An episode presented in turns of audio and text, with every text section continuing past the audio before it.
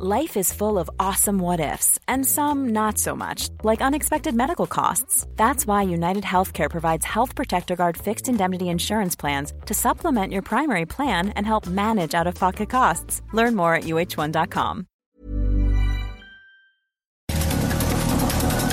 Estas son las breves del coronavirus, la información más relevante sobre el COVID-19 por el Heraldo de México.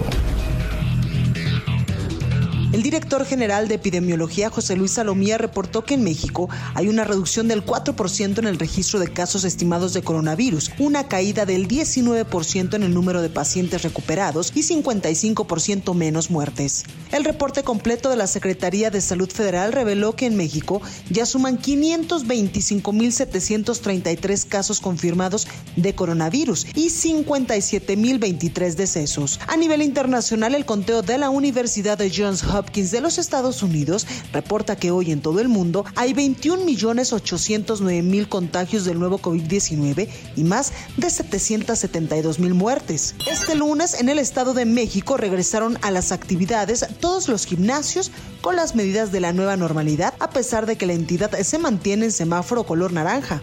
Los cancilleres de México y Argentina encabezaron una reunión con miembros de la comunidad de estados latinoamericanos y caribeños para explicar los acuerdos alcanzados con la farmacéutica AstraZeneca, la Universidad de Oxford y la Fundación Carlos Slim para la producción de la vacuna contra el coronavirus.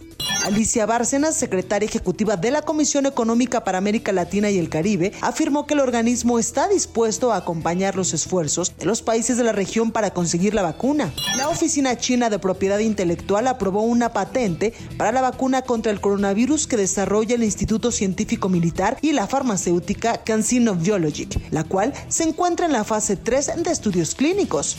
En Rusia, el servicio de prensa de la fábrica farmacéutica Vinofarm informó que el primer lote de la vacuna contra el coronavirus, Sputnik 5, llegó a 15.000 dosis.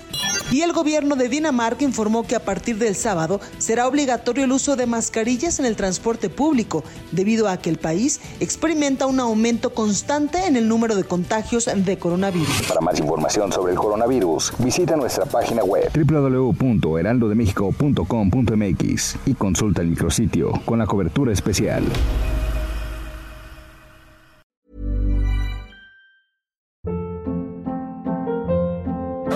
Hold up. What was that? Boring. No flavor. That was as bad as those leftovers you ate all week. Kiki Palmer here, and it's time to say hello to something fresh and guilt-free. Hello Fresh. Jazz up dinner with pecan-crusted chicken or garlic butter shrimp scampi. Now that's music to my mouth. Hello Fresh. Let's get this dinner party started. Discover all the delicious possibilities at hellofresh.com.